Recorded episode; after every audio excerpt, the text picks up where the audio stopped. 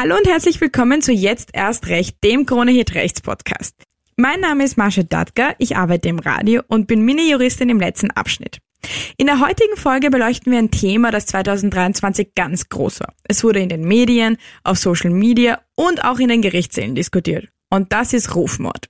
Damit zusammenhängen die Verleumdung und vor allem auch die Auswirkungen der gesellschaftlichen Vorverurteilung auf die Rechtsprechung. Man könnte meinen, 2023 war das Jahr der Promiskandale. Es gab zahlreiche Fälle, die zu Recht viel Aufsehen in der Öffentlichkeit erregt haben.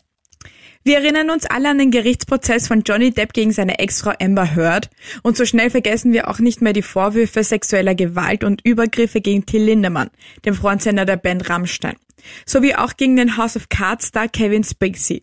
Und als Höhepunkt die Verurteilung des Schauspielers Florian Teichtmeister wegen Kinderpornografie. Und dafür ist heute Magister Bernhard Weiß mit mir im Studio von der Kanzlei Weiße Recht in Wien. Toller Name übrigens.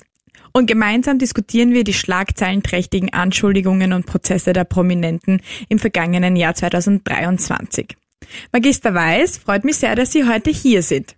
Ja, sehr gerne. Heute wollen wir alles rund um das Thema Rufmord und Prozessführung gegen einflussreiche Persönlichkeiten besprechen. Und ich finde vor allem anlässlich der Vorwürfe gegen den Frontmann der Band Rammstein, Till Lindemann, ist es ganz spannend zu wissen, was diese rechtlichen Begriffe, womit jetzt Medien und Co. total um sich werfen, eigentlich bedeuten und welche Konsequenzen sie mit sich tragen, sowohl für den Kläger als auch für den Beklagten nicht nur im rechtlichen Sinne, sondern auch wirklich im gesellschaftlichen Sinne, weil, wie wir jetzt auch mitbekommen, es ist nicht damit zu spaßen, dass man jemanden Vorwürfe unterstellt, die dann vielleicht gar nicht bewahrheitet werden. Das hatten wir auch in der Vergangenheit schon. Und für mich als Mini-Juristin ist es ganz spannend zu wissen, dass unser Strafrecht überhaupt solche Tatbestände kennt. Also vor allem, dass man sich zur Wehr setzen kann Kurz zusammengefasst, wir kennen im österreichischen Recht, was dem deutschen Recht ja sehr ähnlich ist, verschiedene Tatbestände, die typischerweise hinter dem Wort Rufmord stecken. Das ist zum Beispiel einmal die üble Nachrede, die Verleumdung, die Kreditschädigung,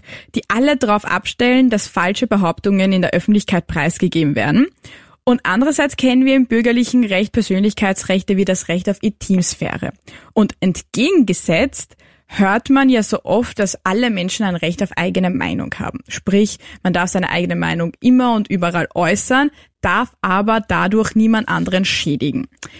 Und Sie hatten als erfahrener Anwalt wahrscheinlich auch schon einiges damit. Ja, also ich meine, in Österreich haben wir diese Fälle, die tatsächlich auch da medial bekannt werden, ja üblicherweise im Bereich der Politik mhm. recht häufig, wo es hier zu Anschuldigungen kommt und wo diese Prozesse auch wirklich durchgefochten werden. Die sieht man dann eh in, in den sozialen Medien, im Internet, aber dort setzen sich die Politiker ganz gerne zu Wehr. Mhm. Und was man auch dazu sagen muss, also sehr oft wollen die Hilfesuchenden, dass Anzeige erstattet wird wegen Verleumdung. Verleumdung ist so ein Wort, das ähm, sehr gerne verwendet wird und äh, juristisch recht unscharf. Ja. Ähm, Verleumdung im juristischen Sinn heißt ja das wissentliche falsch beschuldigen mhm. einer anderen Person und in einer Art und Weise, dass die einer Verfolgung ausgesetzt ist. Oft meinen Menschen mit Verleumdung einfach nur, der hat mich beleidigt. Bei der Verleumdung ist so ein Klassiker in der anwaltlichen Praxis, dass man dann denjenigen, der wegen einer Verleumdung Anzeige erstattet, auch gleich anzeigt wegen Verleumdung, weil man ja als Verteidiger logischerweise sagt, das stimmt nicht, der, was der Anzeiger behauptet. Genau. Und wenn man noch dazu denkt, er weiß, dass es nicht stimmt, ja, dann ist die unrichtige Bezichtigung einer Verleumdung selbst eine Verleumdung.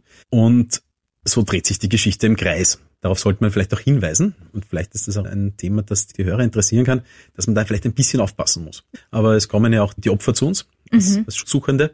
Und da muss man natürlich mit, mit strafgerichtlichen Vorwürfen insbesondere ein wenig aufpassen, ob nicht der andere mit Erfolgsaussichten behaupten kann, das stimmt nicht und der Anzeiger weiß das. Genau. Wenn wir jetzt über Rammstein reden, würde das bedeuten, dass die Vorwürfe erfunden sind. Dadurch, dass die Anwälte jetzt quasi sich komplett gegen die Vorwürfe stellen, meinen Sie? Ich meine, wenn man dem Opfer Verleumdung unterstellt, ja. da gibt es recht wenig Graubereich. Entweder es war so oder es war nicht so. Genau. Da gibt es relativ wenig zu interpretieren aus meiner Sicht. Eine Vergewaltigung ist entweder eine Vergewaltigung oder es ist keine Vergewaltigung. Und in der Regel wird es der Mann einfach wissen. Gegen den Willen des Opfers geschieht. Und damit ist der Graubereich ganz, ganz klein. Also wenn hier jemand behauptet, ich wurde vergewaltigt und es stimmt nicht, ja, dann sind wir wohl im Bereich der Verleumdung, weil dann ist es wissentlich falsch. Genau. Dann ist das einfach nicht passiert. Und da muss man ein bisschen aufpassen, weil Verleumdung stehen dann auch wieder ein paar Jahre Haft. Oder ein paar Millionen Euro, wie eben bei, bei Johnny Depp und Amber Heard. Also das waren ja, glaube ich, 50 Millionen Euro, die Klage auf Verleumdung. wenn, eine beträchtliche Summe. Wenn Sie das so sagen, ja, na, das ist, also je nachdem für mich schon, ja, für Johnny Depp möglicherweise. Wahrscheinlich nicht, ja. Ja, möglicherweise zahlt er das aus der Portokasse. Ich glaube auch. Das weiß ich nicht. Ich wünsche es ihm und, und auch seiner Ex-Frau dass diese Summen in Wahrheit nicht so relevant sind. Ja, ist auf jeden Fall, glaube ich, eine Mischung aus Geld und PR, weil wie man jetzt auch in dieser aktuellen Netflix-Dokumentation sehen kann, wollte Johnny Depp ganz bewusst die Kameras im Gerichtssaal haben. Also er hat mhm. das schon so geplant gehabt, dass dieses ganze Spektakel zu einem kompletten medialen Ereignis wird und darüber gesprochen wird. Also wenn er das nicht gewollt hätte, hätte er natürlich gesagt, na, wir brauchen keine Kameras, ich möchte einfach nur mein Geld. Aber er wollte ja in dem Fall ganz bewusst einen Ruf reinwaschen. Inwiefern es ihm jetzt gelungen ist, sei dahingestellt, aber zu einem gewissen Grad würde ich schon behaupten, dass er das geschafft hat. Ich denke schon, ja. Ähm, man darf natürlich nicht vergessen, da haben zwei Schauspieler gegeneinander prozessiert. Also Total, das denke, hat man die gesehen. die suchen beide die Kamera und sie sind auch sicherlich beide in der Lage zu schauspielen. Also ich hatte den Eindruck, dass sie vielleicht gar nicht so tolle Schauspieler sind, also zumindest nicht aus dem Stegreif. Also manches hat für mich ein bisschen peinlich gewirkt. Also gerade auch diese Weinszenen, ich meine, das ist wirklich ganz gemein, aber was sehr unterhaltsam mitzuverfolgen auf den sozialen Kanälen. Kennen Sie dieses Meme, wo das weinende Gesicht von Amber Heard mit dieser weinenden Katze verglichen wurde? Leider nein. Also ich würde Ihnen auf jeden Fall empfehlen. Also es war auf jeden Fall sehr gemein. Da kommen wir eh auch noch dazu zu diesem Thema Victim Blaming, aber es war auf jeden Fall amüsant mit anzusehen. Aber jetzt noch zu Rammstein. Ende Mai 2023 wurden ja schwere Vorwürfe gegen Frontmann Till Lindemann öffentlich. Als erste hat sich die Irin Shelby Ling geäußert und hat angegeben, sie sei bei einem Rammstein-Konzert unter Drogen gesetzt und vergewaltigt worden. Nach diesem Vorwurf äußerten sich ja viele weitere junge Frauen gegen den Bandleadern und in den meisten Fällen wurde von sexuellen Handlungen ohne Zustimmung gesprochen und vor allem auch in Zusammenhang mit ungewolltem Einfluss von Drogen. Und dieser Fall wurde ja regelrecht zu einem Kulturkampf. Jeder hat darüber gesprochen. Letztendlich wurde das Ermittlungsverfahren aber von der Berliner Staatsanwaltschaft eingestellt, denn es gab nicht genug Beweise. Und Lindemanns Anwälte und auch Fans werten diese Einstellung des Ermittlungsverfahrens als Beleg dafür, dass an den Anschuldigungen schlichtweg einfach nichts dran war. Für Sie als jahrelanger Hörer dieser Band war das ja wahrscheinlich schockierend, als das an die Öffentlichkeit gekommen ist. Ja, ja und nein. Der Umstand, dass äh, nach Konzerten Drogen konsumiert werden und es zu sexuellen Kontakten kommt, war nicht schockierend, sondern war das, was Rock'n'Roll nicht unbedingt für mich bedeutet, aber was doch so transportiert wird. Klar. Und was, glaube ich, auch die Künstler sehr gerne so transportieren, was sie nicht für wilde Typen sind. Der Umstand, dass diese sexuellen Kontakte gegen den Willen der jungen Mädchen passiert sein soll, der ist natürlich schockierend. Und ich glaube, da muss man ganz scharf trennen in der Diskussion. Solange die das wollten und auch nur irgendwie wollten, bleiben sie ja halt letztlich dann auch selber schuld. Und sobald aber hier die, diese Grenze überschritten ist, dann darf es halt auch keine Toleranz mehr geben. Und dann ist es schockierend, ja. Die Frage ist, ob es einen Verteidiger schockieren soll sowas. Mich schockiert es nicht in dem Sinn. Dazu ist die anwaltliche Praxis dann einfach schon zu lange. Ja. Das passiert. Ja, es passieren Schade auf jeden Fall. Aber ja, selbstverständlich. Aber es passieren Vergewaltigungen. Damit müssen wir natürlich in unserem Beruf umgehen können. Aber wenn das so systematisch der Fall war, dann ist es etwas, womit ich vorab überhaupt nicht gerecht. Und vor allem, das ist auch wirklich wichtig zu betonen, weil es geht ja dabei nicht nur rein um Vergnügen, sondern es heißt ja, wieder betonen, es ist ja nur ein Vorwurf, es heißt ja, dass dieser Machtmissbrauch im Sinne von gewalttätig da richtig genossen wurde. Also dass man eben nach einem Geschlechtsakt blaue Flecken hat oder irgendwie Wunden oder so, das ist ja nicht üblich. Also Das weiß ich nicht. Da müssten wir jetzt einen Sexualtherapeuten befragen.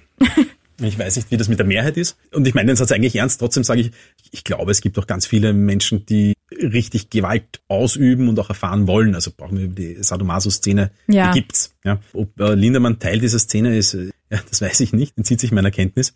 Es ist möglich. Es ist auch möglich, dass Teile der Opfer, dann sind sie halt keine Opfer, auch das mögen. Es scheint in diesem Fall nicht der Fall zu sein. Wenn genau, sich so scheint damit, nicht so zu sein. Wenn sich so viele damit melden, diesen Vorwürfen, wenngleich halt äh, die sozialen Medien wahrscheinlich auch dazu einladen, dass derartige Vorwürfe wiederholt werden, obwohl sie vielleicht gar nicht stimmen, aus Gründen. Und dann sind wir beim Victim Blaming, ja, dass es irgendein Aufmerksamkeitsdefizit gibt und man sich sehr leicht in den Mittelpunkt spielen kann natürlich. Was mir aufgefallen ist, war das die junge Irin, ich bin mir nicht sicher oder was nicht. Es gab ja die junge Irin, dies und dann gab es die Influencerin. Ich glaube, das die meine ich, ja, ja das, genau. also das sauer aufgestoßen wäre jetzt weit übertrieben, aber Gedanken hat man schon, dass das jetzt gerade eine Influencerin trifft die ein Management hat. Zufälle gibt's natürlich, aber die ist halt jetzt weltberühmt. Dann ist ihr das schon auch geglückt. Auf jeden Fall. Ich, ich halte alles für möglich. Ich halte es für möglich, dass das beide Seiten so wollten, dass das veröffentlicht wird. Warum nicht? Das ist eine Publicity-Geschichte. Ich meine, ich habe mir das Video angeschaut und ich muss dazu sagen, ich hatte Gänsehaut als Frau, weil das, wie sie es berichtet hat, war sehr glaubwürdig. Aber in dem Fall war sie ja noch einer von den Glücklichen, die sich aus dieser Situation, wie sie selber berichtet hat, retten konnte. Also sie ist ja für sich eingestanden und hat gesagt, sie möchte raus. Trotzdem haben sie natürlich total recht. Es hat ihr, glaube ich, auf jeden Fall sehr viel Reichweite gebracht. Das ist ja nicht abzustreiten. Und, und auch Rammstein. Und auch Rammstein, genau. Ein befreundeter Notar, Notaren haftet das Image an, besonders trocken zu sein, also noch deutlich langweiliger als wir Rechtsanwälte, hat mir gesagt, er war nur deswegen bei Rammstein, weil er durch die mediale Berichterstattung über die Vorwürfe wegen sexueller Gewalt von einem Konzert was mitbekommen hat. Wirklich? Okay. Also er hat sich ganz kurz vorher die Karten dann um viel Geld gekauft und er hätte sonst gar nicht mitbekommen. Also Publicity in beide Richtungen, mhm. vielleicht auch das bitte immer zu bedenken hier aus der Sicht des Verteidigers. Ja, ja. Ähm, also das muss nicht zwingend meine Meinung sein, aber es ist etwas, was vielleicht dann dem Angeklagten, also in dem Fall dann Lindemann, helfen könnte und sagen, ja, das haben wollten beide so. Und das ist überhaupt nichts passiert. Die ganze Geschichte ist erfunden. Allerdings natürlich in dieser Häufung der Vorwürfe ist wahrscheinlich eine eher schwache Verteidigungsstrategie sollten. Aber ich finde das ganz spannend, dass sich ihr Notarfreund in dem Fall die Karten extra gekauft hat. Es gibt ja jetzt wirklich auch Leute, die zelten vor diesem Konzert, weil sie ja extrem dagegen demonstrieren, dass diese Konzerte jetzt überhaupt noch abgehalten werden dürfen. Da muss man wirklich dazu sagen, dass es immer zwei Extreme sind und das sage ich wirklich mit Vorsicht. Ich finde, Extreministen nehmen aus einer Sache oftmals die Seriosität. Also wenn ich da jetzt davor stehe und Leute, die da reingehen wollen, mit Eiern bewerft, dann denke ich mir auch so gut, leben und leben lassen. Bin ich ganz Auf jeden Fall, und es ist schade, finde ich eigentlich, weil man könnte ja ganz grundsätzlich, wie wir schon gesagt haben, es hat jeder ein Recht auf eigene Meinung. Man könnte seine eigene Meinung so verpacken, dass es ernst genommen wird. Zu betonen, dass, dass ein Recht auf freie Meinungsäußerung haben, dass das auch verfassungsrechtlich abgesichert ist und das ist auch gut so. Ja, denn eben, wie ich auch vorher gesagt habe, die österreichische Rechtslage wäre doch jetzt mal grundsätzlich relativ streng.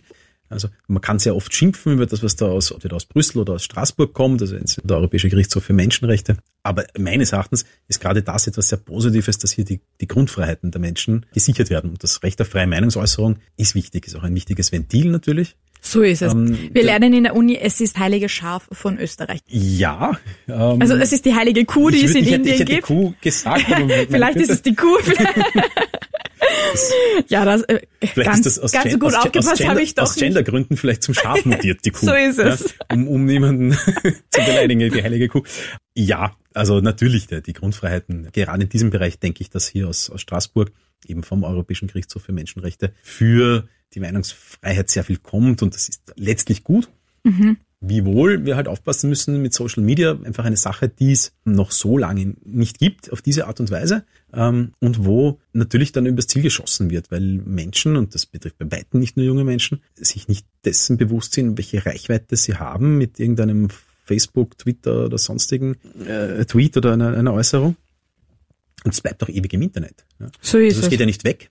Genau. Und dann muss man dazu sagen, dass so ein Skandal, auch wenn es noch keine handfesten Beweise gibt, trotzdem einen totalen Image-Schaden mit sich tragen kann, sowohl für den Angeklagten als aber auch für die Kläger, wenn es widerlegt werden kann, dass ihre Vorwürfe eben nicht stimmen.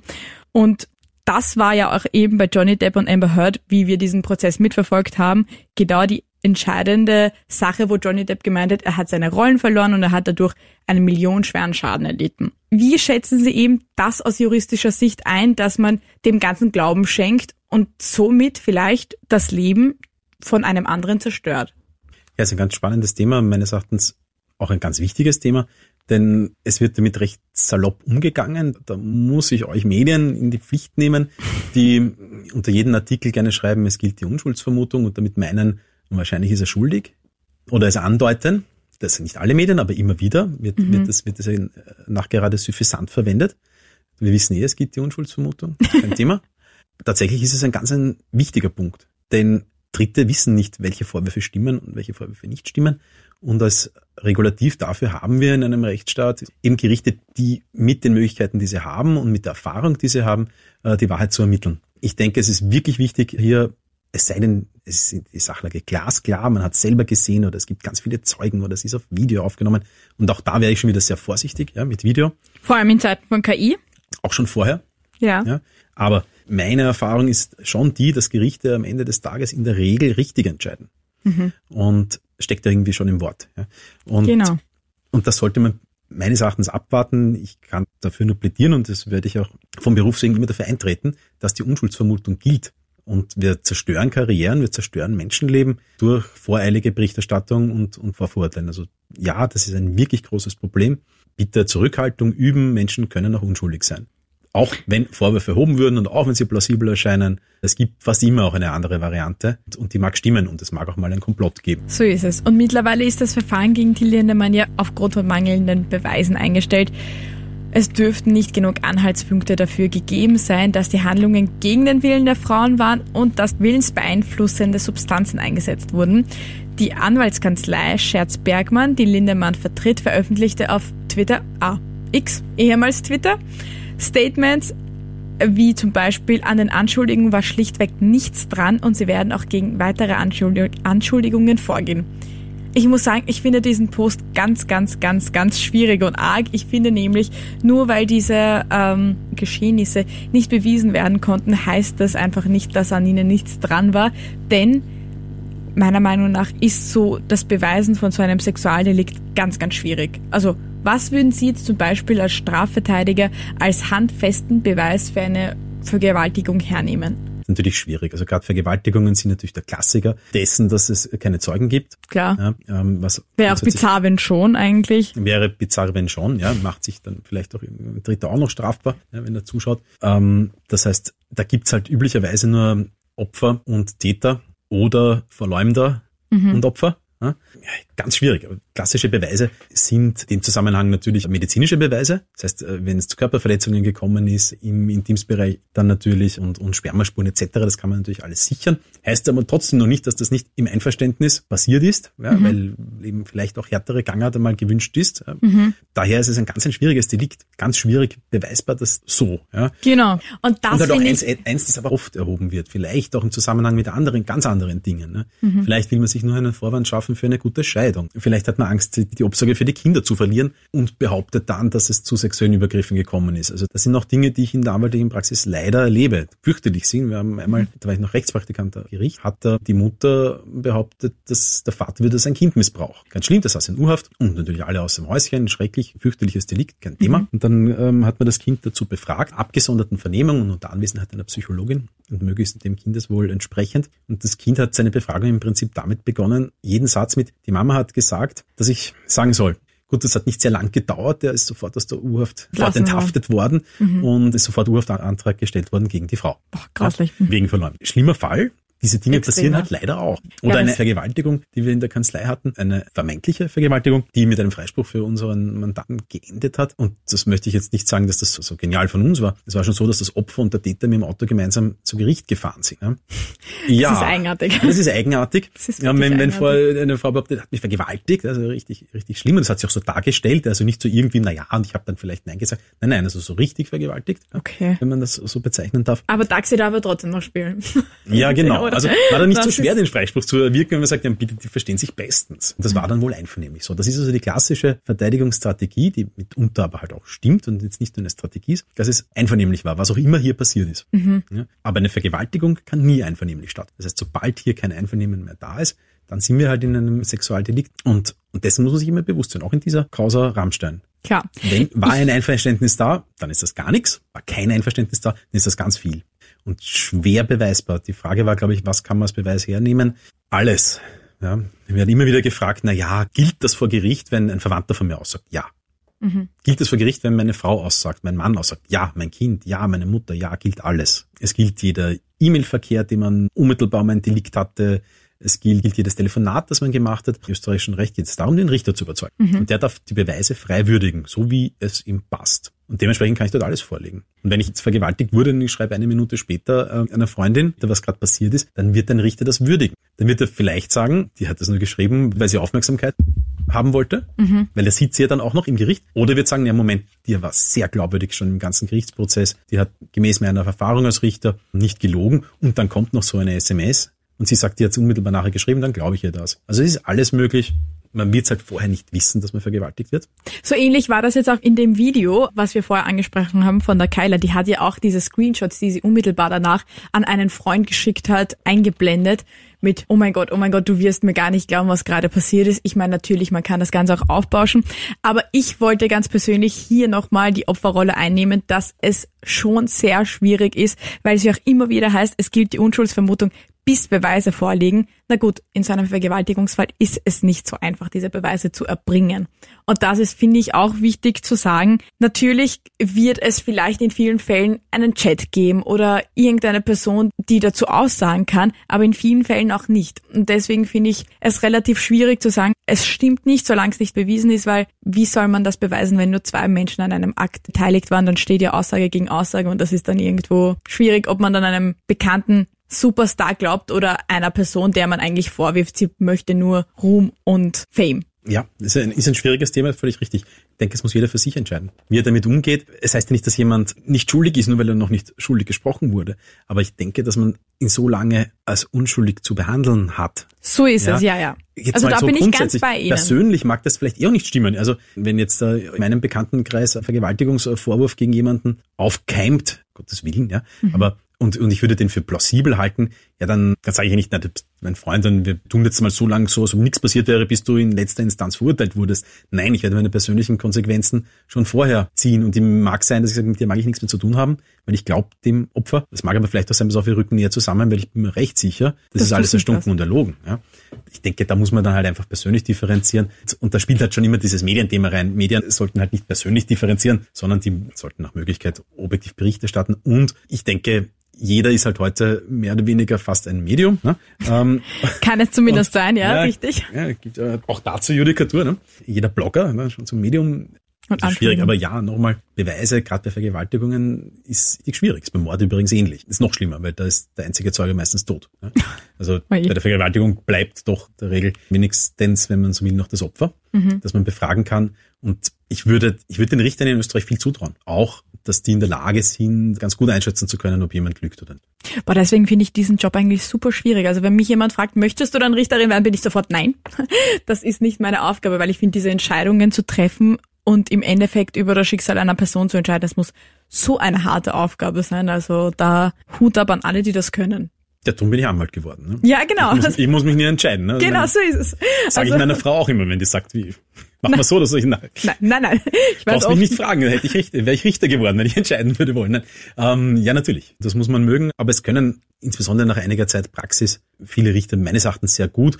Was man dazu sagen muss, und das ist jetzt schlechte Nachricht für die Opfer, aber ich denke auch altbekannt, dass halt im Zweifel für den Angeklagten zu judizieren ist. Also wenn man nicht die für eine Verurteilung im Strafrecht äh, notwendige ähm, Wahrscheinlichkeit erreicht, dann ist halt frei zu sprechen. Mhm. Und das ist gut so, weil äh, damit ist es halt auch sichergestellt, dass sich die Strafverfolgungsbehörden bemühen müssen, um einen Schutz zu erzielen. Und bei einer Vergewaltigung, wir reden jetzt nicht über Kreditschädigung ja, oder Nachrede, sind die Strafverfolgungsbehörden, die müssen sich dann halt auch bemühen. Denn das ist jetzt meine, vielleicht ist es Meinung, aber nur eine berufsbedingte, glaube ich aber nicht. Ich finde es auch schlimmer, wenn jemand unschuldig im Gefängnis sitzt, als wenn jemand schuldig freigesprochen wird.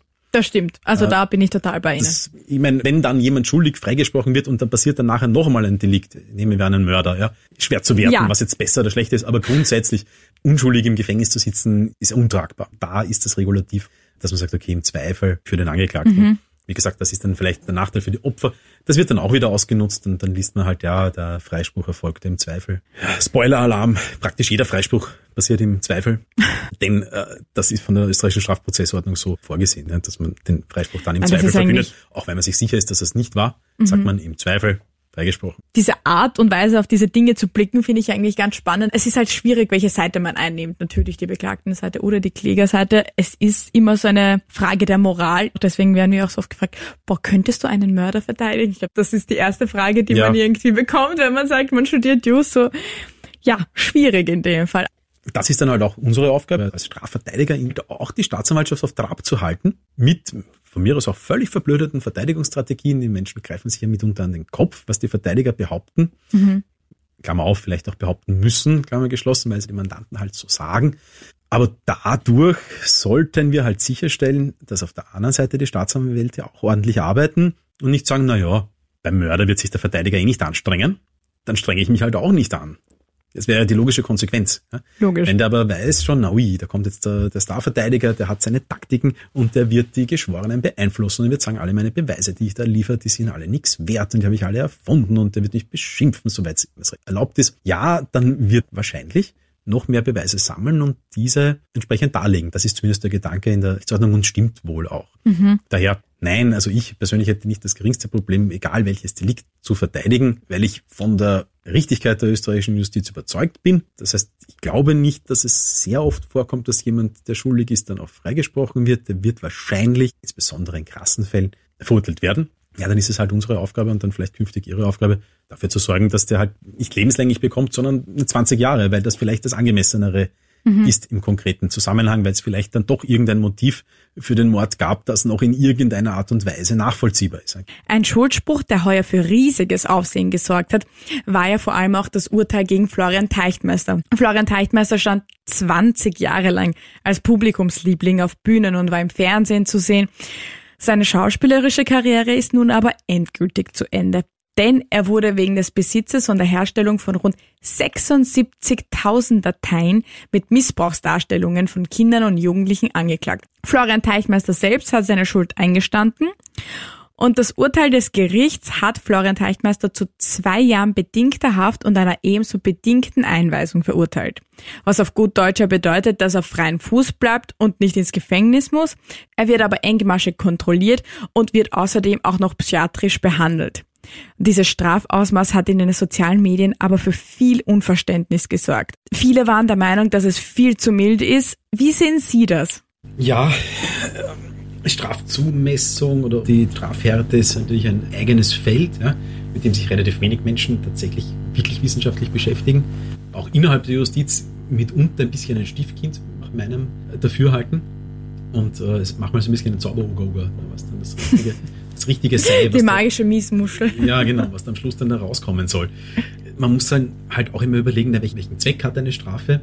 Vermutlich würden viel mehr Menschen irgendjemanden wegschieben, vielleicht ein bisschen auf die Nase hauen, an den Ohren ziehen, gäbe es keine Strafen. Hingegen muss uns leider bewusst sein, dass diese kinderpornografischen Geschichten oder alle diese Triebtäter-Sachen sich mit Strafen relativ schlecht verhindern werden lassen. Weil es eben Triebe, Triebtäter sind. Hier habe ich relativ wenig präventiv, was ich machen kann mit der Strafe. Im Gegensatz zu Körperverletzungen, wo das im Großen und Ganzen ziemlich gut funktioniert. Hm. Also jeden zweiten Tag überlegen sich wahrscheinlich Leute, dem will ich jetzt gerne eine aber machen sie Nachvollziehbar nicht. in unserer ja, Gesellschaft. Ja, immer, und immer wieder. Ne? Also das, und das passiert halt. Ja. ja. Aber die wenigsten lassen sich von Triebdaten abhalten durch Strafen. Leider. Das und heißt, und hier, wenn ich einen, einen Strafrahmen habe von drei Jahren und der Herr Deichtmeister ist der Ersttäter und unbescholten, dann sind zwei Jahre gar nicht zu wenig, sind zwei Drittel dessen, was möglich sind. Und die Geschichte mit der Bewährung, ja, da ist halt zu überlegen, durch welche Art und Weise schaffe ich es eher, dass er nicht rückfällig wird. Das mag vielleicht sogar durch diese relativ engmaschigen Kontrollen, die er jetzt in Freiheit hat, vielleicht eher gelingen, so wird sich zumindest der Richter gedacht haben, als wenn man ihn jetzt ins Gefängnis setzt, wo er vielleicht nur seine Zeit absitzt und dann sich denkt, ha, jetzt bin ich endlich wieder draußen. Ja.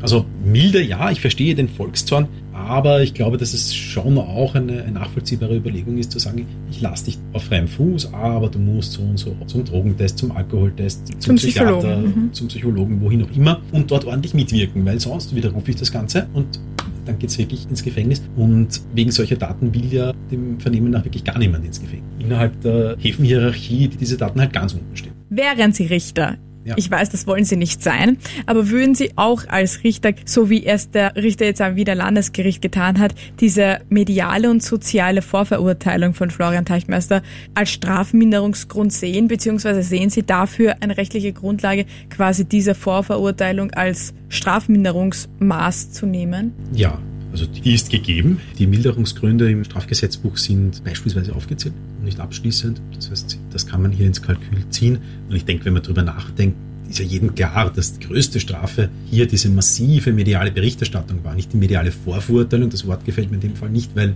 er ist ja auch schuldig, also ja. keine Vorverurteilung. Ich glaube, er hat sich auch nie. Er hat sich nie dagegen geäußert. Hat sich nie leugnend verantwortet, soweit ich weiß. Insofern tut man sich bei der Berichterstattung auch relativ leicht. Aber natürlich diese massiven sozialen Komponenten, die da dazugekommen sind, die noch viel größer sind, als wenn das jetzt eine nicht prominente Person ist, die muss ich schon auch ins Kalkül ziehen, denke ich. Weil natürlich ist der Gebrauch in seinem Beruf, kann er nie wieder nachgehen. Das sind schon auch Strafen. Jetzt kann man sagen, okay, ich brauche kein Mitleid mit dem haben, okay, aber in die Strafe ist es einzubeziehen. Wenn wäre das alles nicht, dann wäre es für ihn schon deutlich angenehmer gewesen. Also ich finde das, find das in Ordnung, dass man das hier auch entsprechend wertet. Weil man dazu sagen muss, wir haben hier ein Verfahren gehabt, der vor einem Schöffensenat, das heißt, das waren zwei Berufsrichter, das waren zwei Schöffenrichter, also Menschen wie Sie und ich. Mhm. Ich nicht, auch nicht als Anwalt, mhm. aber ansonsten fast jeder. Und die haben hier mitentschieden. Mhm. Also das Volk, das jetzt möglicherweise sich empört zeigt auf sozialen Medien, war dabei. Das heißt, die sind hier maßgeblich in die Entscheidung eingebunden, was ich dann in dem Fall dann auch gut finde, wenn man darauf hinweisen kann und sagen kann, okay, das war jetzt nicht irgendein Richter, der sich das für sich alleine überlegt hat. Nein, da waren ja Menschen dabei, die das nicht professionell sehen, sondern die ihre Emotionen dadurch auch einfließen lassen können.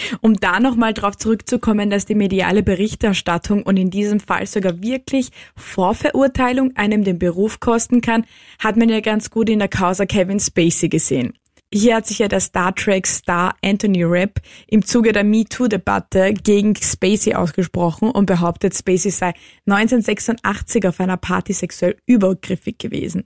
Und auch hier sind dann einige Männer nachgezogen und haben behauptet, Spacey sei sexuell übergriffig. Und er allerdings hat immer von Einvernehmen gesprochen und die Übergriffigkeiten bestritten. Und das Gericht hat ihm geglaubt und ihn dann letztendlich von allen Anklagepunkten freigesprochen.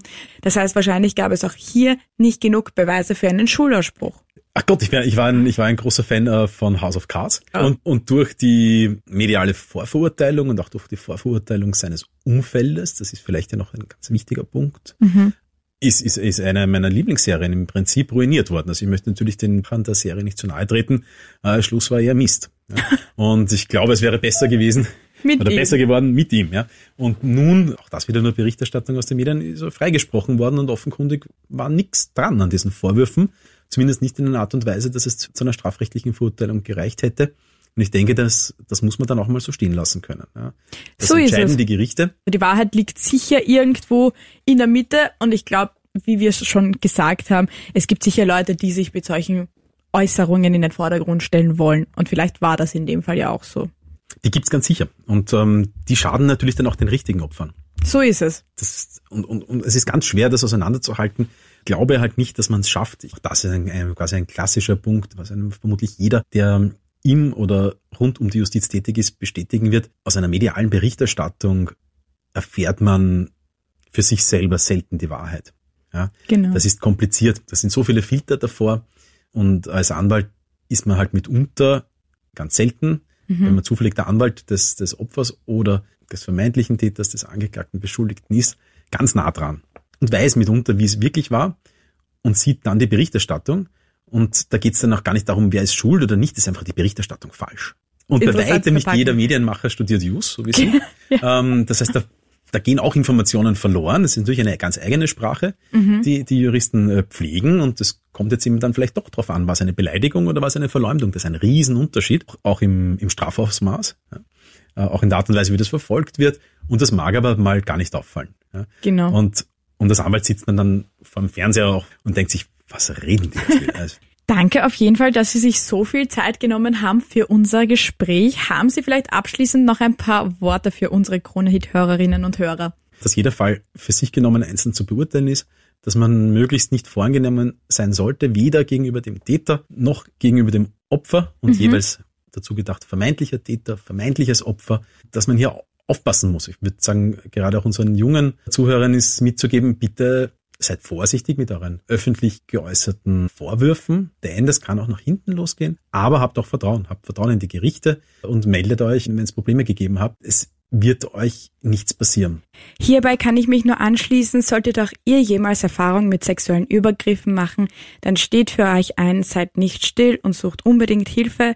Dazu findet ihr auch einen Link in der Beschreibung. Herr Magister Bernhard Weiß, danke Ihnen auf jeden Fall nochmal für Ihre Zeit. Gerne. Danke fürs Reinhören und bis zum nächsten Mal.